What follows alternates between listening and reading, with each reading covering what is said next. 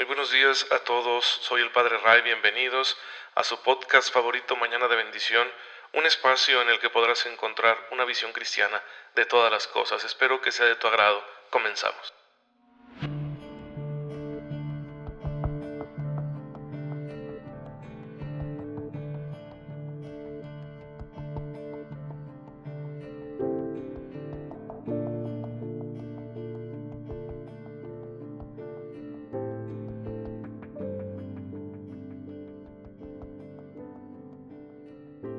Muy feliz sábado, queridos hermanos. Soy el Padre Ray. Les envío un cordial saludo y un fuerte abrazo a todos ustedes que tienen la amabilidad de escuchar mañana con mañana este podcast, Mañana de Bendición, que espero sea su podcast católico favorito. Y pues eh, que es sábado de Santa María, así que hay que acogernos a su intercesión. Y ya saben que María es para nosotros un ejemplo de vida cristiana, un ejemplo de fe, un ejemplo de discípulo. Hay que imitar sus virtudes. Con la gracia de Dios podemos nosotros imitar el camino de María que fue un camino de total disponibilidad a la voluntad de Dios. Así que con su poderosa intercesión y con este ejemplo que ella nos dejó y que recogen los evangelistas y que la iglesia ha profundizado a lo largo de los siglos, bueno, tenemos un muy buen derrotero, una muy buena guía, brújula para orientar nuestra existencia a la voluntad de Dios, a lo que Dios quiere para nosotros, que aunque parezca en ocasiones difícil, exigente, lo es, porque Dios sabe que de la exigencia surgen cosas buenas, pero eh, con la gracia de Dios es posible. No es un ideal imposible vivir santamente como Dios quiere. Y muchos hermanos nuestros lo han hecho. Muchos hermanos nuestros han vivido su relación con Dios de una forma tan plena que no han querido que nadie se las quite y que han dado la vida por ello. Siempre es eh, importante cuando recordamos a los mártires recordar la causa por la que están muriendo. No, no mueren por un aferramiento egoísta, sino por un amor muy profundo hacia aquel que los ama, que los ha redimido, que les ha dado una vida nueva y no quieren fallarle. Por ejemplo, el día de hoy la iglesia nos presenta el ejemplo de San Benigno de Todi, que por allá en, en lo que hoy es Italia, él era un, un buen cristiano, de joven se educó así y luego llegó a ser sacerdote.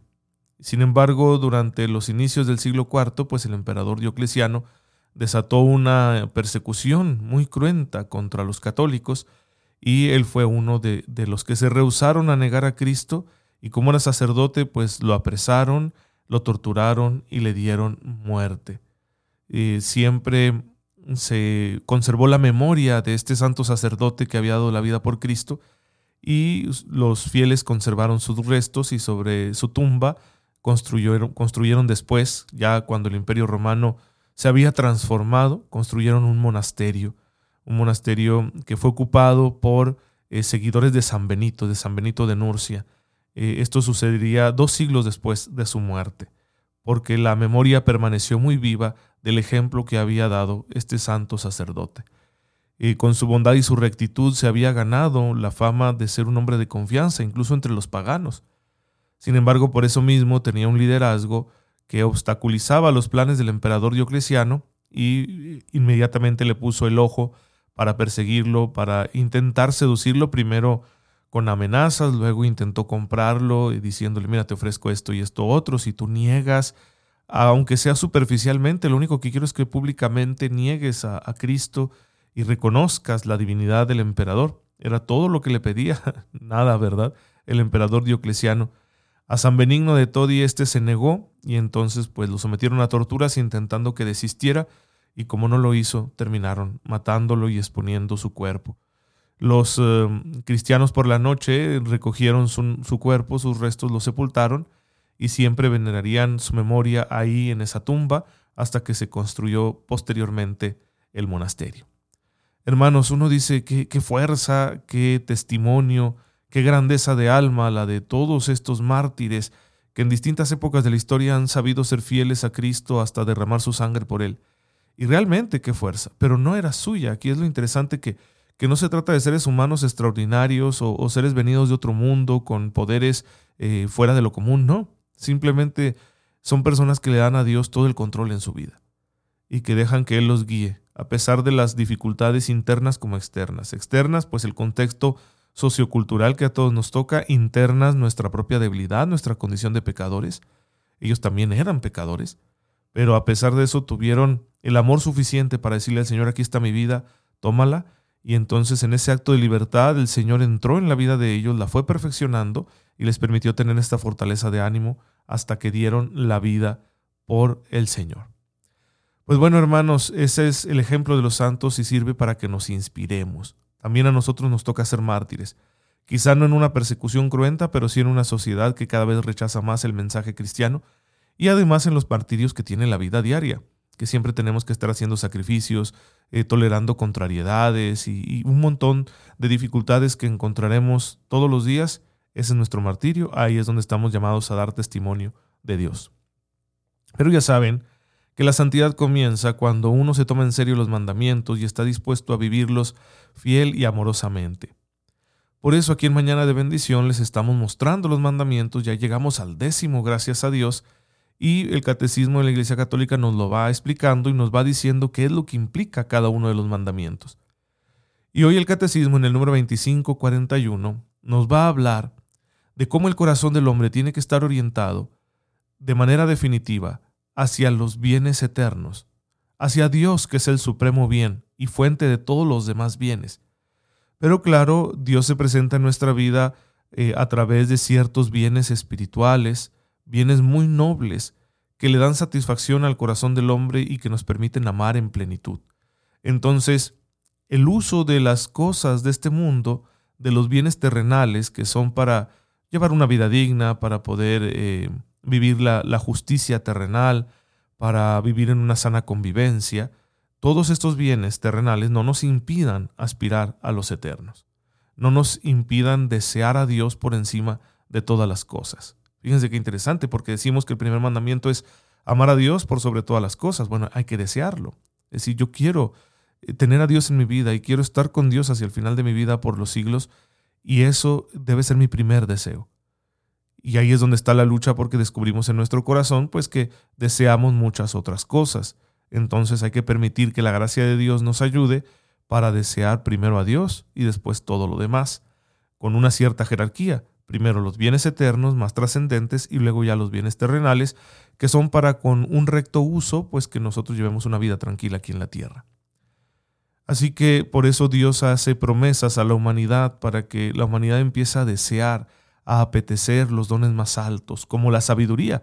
En el Antiguo Testamento la justicia y la sabiduría, la justicia entendida como rectitud ante Dios y la sabiduría como ese dejarse iluminar por Dios, son los dos grandes valores para los israelitas.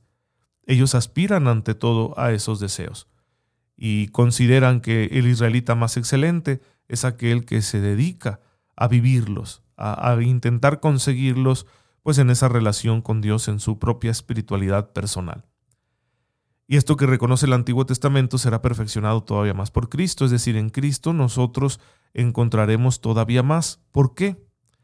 Por lo que explica San Pablo en la carta a los romanos, que la antigua ley nunca fue suficiente para justificar a los seres humanos, es decir, para perdonar todos nuestros pecados, sino que se trata de un instrumento insuficiente, que tendrá que ser perfeccionado por la nueva alianza, por las acciones de Cristo nuestro Señor. En él sí, dice Gálatas 5:24, han sido crucificados junto a su carne todas nuestras pasiones y apetencias. De la misma manera en Cristo se dice que todos los que creen en Él son guiados por su Espíritu y por lo tanto siguen los deseos del Espíritu, como dice Romanos 8:27.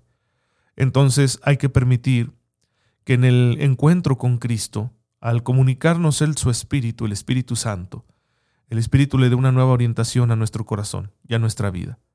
De manera que tampoco ya vivamos como exigiéndonos un cumplimiento riguroso de un código moral, porque eso en realidad no salva. Lo que salva es el amor a Dios, el que nuestra voluntad coincida con la suya. Eso es lo que produce la fe, por eso la Escritura dice en el Nuevo Testamento que la fe es la que salva, porque lo que la fe produce en el hombre es que su capacidad más alta, más profunda, la más importante, que es la capacidad de amar, se oriente rectamente y haya una coincidencia entre la voluntad de Dios y mi voluntad.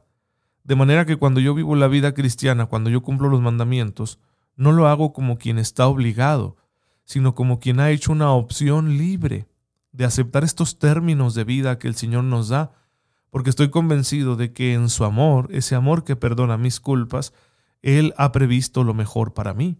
Y entonces amorosamente, porque yo también lo amo, respondo viviendo libremente estos términos que nos ha dado y que delimitan la vida moral del cristiano. De forma que ya no lo vivo de, manera legalista, como sucedía pues muchas veces con los judíos en relación a la ley de Moisés, sino que ahora lo vivo de una forma autónoma, porque he hecho míos estos principios. Así lo explica un especialista en Sagradas Escrituras, el padre Ceslas Speak, que se dedicó a estudiar la dimensión moral presentada por el Nuevo Testamento. ¿sí? Él se dedicó a estudiar la moral del Nuevo Testamento. Y a mí me ha interesado mucho su obra y entonces encontré en él estas expresiones de que realmente cuando el hombre ama la voluntad de Dios, al practicar las leyes morales como los mandamientos, ya no lo hace como obedeciendo una fuerza exterior que se le impone, sino que ahora lo hace por sí mismo, fruto de una decisión que surge de su interior. El amor se vuelve la motivación con la que el hombre cumple la ley moral de Dios. Y esto supera el legalismo de los fariseos para hacernos entrar plenamente en el Espíritu de Cristo porque Cristo así cumplía la voluntad del Padre, amorosamente. Entonces, en nuestro proceso de crecimiento en la fe, en nuestro proceso de madurez como cristianos, tenemos que aspirar a llegar a ese punto, que yo no esté viviendo la dimensión moral de mi fe, de mi religión, de una forma así forzada, porque me lo han impuesto. Fíjense que son palabras muy comunes sobre todo entre los adolescentes. Sí, es que me imponen esto, no me dejan vivir, son demasiados límites. Y no, no significa que hay que darle eh, cancha libre al adolescente para que haga lo que quiera, no, porque para empezar es muy inmaduro, no conoce muchas cosas y se expone a muchos peligros. Sin embargo, sí hay que comprender que está en un camino de maduración y por lo tanto aún no ha hecho suyos muchos principios. Hay que enseñarle primero a amar, porque amando descubrirá la bondad de los principios morales que se le están transmitiendo a partir de la fe, y entonces le será más fácil comprenderlos y vivirlos, como un acuerdo consigo mismo, con su propia conciencia, de manera que sea su conciencia la que le demande cuando incumpla estos preceptos, y no simplemente la normatividad exterior, porque nos quedaríamos así como con una experiencia de fe muy reducida ya que esta dimensión ética que es natural a la fe, que no se la podemos quitar, la estaríamos viviendo pues eh, de una manera muy pobre, más por obligación que por amor. Hay muchos momentos de la vida en que bendito sea Dios, cumplir aunque sea obligadamente con un principio moral nos ayuda, nos previene del peligro. Yo no estoy hablando de que esto sea malo, malo no es, pero es insuficiente. No podemos quedarnos ahí porque uno se cansa de estar viviendo la vida moral cristiana simplemente como una obligación. Entonces el Espíritu de Dios viene en nuestra ayuda para orientar nuestros deseos, es decir, nuestro mundo afectivo, claro, también nuestro mundo racional. Muchas veces no cumplimos la voluntad de Dios porque no la comprendemos, porque no, no, no entendemos o no queremos entender. Bueno, nuestra razón también tiene que estar orientada hacia la verdad que Dios nos comunica en la revelación. Pero es importante que a la razón le siga el mundo de los afectos, que no solo la razón sea evangelizada, sino también el mundo afectivo. A mí me costó mucho entenderlo y más vivirlo. Creo que a muy temprana edad mi razón estaba muy acorde a toda esa verdad que Dios nos ha propuesto a través de la revelación y que la iglesia expone en su enseñanza oficial. Y yo lo asimilaba y decía, esto es muy bueno y es la doctrina por la que yo quiero dar la vida pero luego me, costó mucho entender que no bastaba la doctrina, que los afectos tienen que seguir esa, esa ortodoxia de, de la mente, de la razón, tiene que ser seguida por una ortodoxia del corazón. Es decir, que yo realmente ponga mi corazón en estos bienes que Dios me presenta a través de la revelación, en sus promesas. Espíritu Santo entonces orienta estas dos dimensiones tan importantes de mi vida hacia mi deseo del bien supremo, que es Dios, de manera que así mi vida moral ya no sea una cosa forzada, impuesta como una camisa de fuerza, como una jaula, sino que sea al contrario un amplio horizonte en el que yo camino seguro porque sé que lo estoy haciendo por amor a quien me ha amado primero y me ha redimido. Bueno, hermanos, esto es lo que quería compartirles el día de hoy, porque lo considero esencial para esta dimensión de la fe, que es la dimensión ética. Señor, te damos gracias, porque nos concedes no solo conocerte, sino también amarte.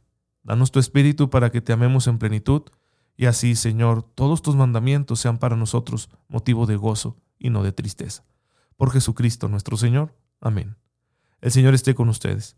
La bendición de Dios Todopoderoso, Padre, Hijo y Espíritu Santo, descienda sobre ustedes y les acompañe siempre. Gracias hermanos por estar en sintonía con su servidor. Oren por mí, yo lo hago por ustedes y nos vemos hasta el lunes, si Dios lo permite. Cuídense mucho.